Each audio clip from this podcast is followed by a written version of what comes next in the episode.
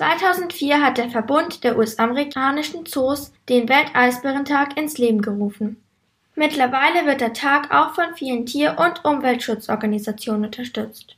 Sibylle Klenzendorf vom WWF, einer internationalen Natur- und Umweltorganisation, erklärt, warum es überhaupt einen Welteisbärentag gibt. Ja, der Welteisbärtag ist einfach ein Tag, an dem wir den Eisbären feiern. Ne? Was für ein tolles Tier das ist, wie ähm, super angepasst der zum Beispiel ist an seinen Lebensraum in der Arktis. Ähm, der wird ja durch den Klimawandel immer mehr gefährdet, aber es gibt ja auch noch äh, viele, dass wir eben uns freuen können, äh, dass es den Eisbär gibt und wir wollen darauf aufmerksam machen, wie es um ihn steht. Der Eisbär wohnt in der Arktis, also zum Beispiel am Nordpol.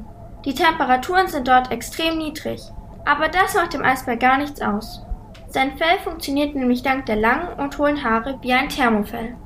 Und durch seine kleinen Ohren und seine behaarten Fußsohlen gibt es kaum Körperstellen, an denen der Eisbär Wärme verliert. Der Eisbär ist außerdem ein sehr guter Schwimmer und kann bis zu zwei Minuten tauchen. Aber damit nicht genug.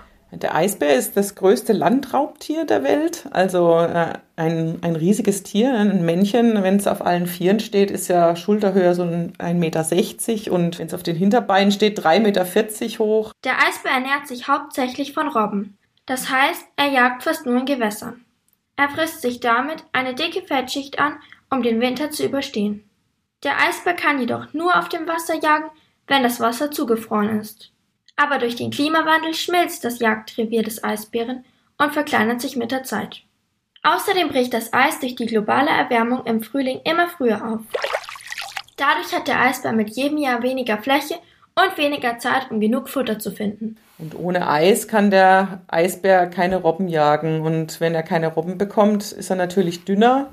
Und wenn er dünner ist, kann er auch nicht so viele ähm, Junge haben. Und weniger Junge bedeutet weniger Eisbären.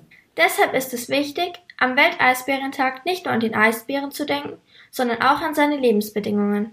Denn die verschlechtern sich immer mehr. Und dadurch gibt es Jahr für Jahr weniger Eisbären. Der Tag soll also auch auf den Klimawandel aufmerksam machen und auf die Tiere, die dadurch bedroht sind.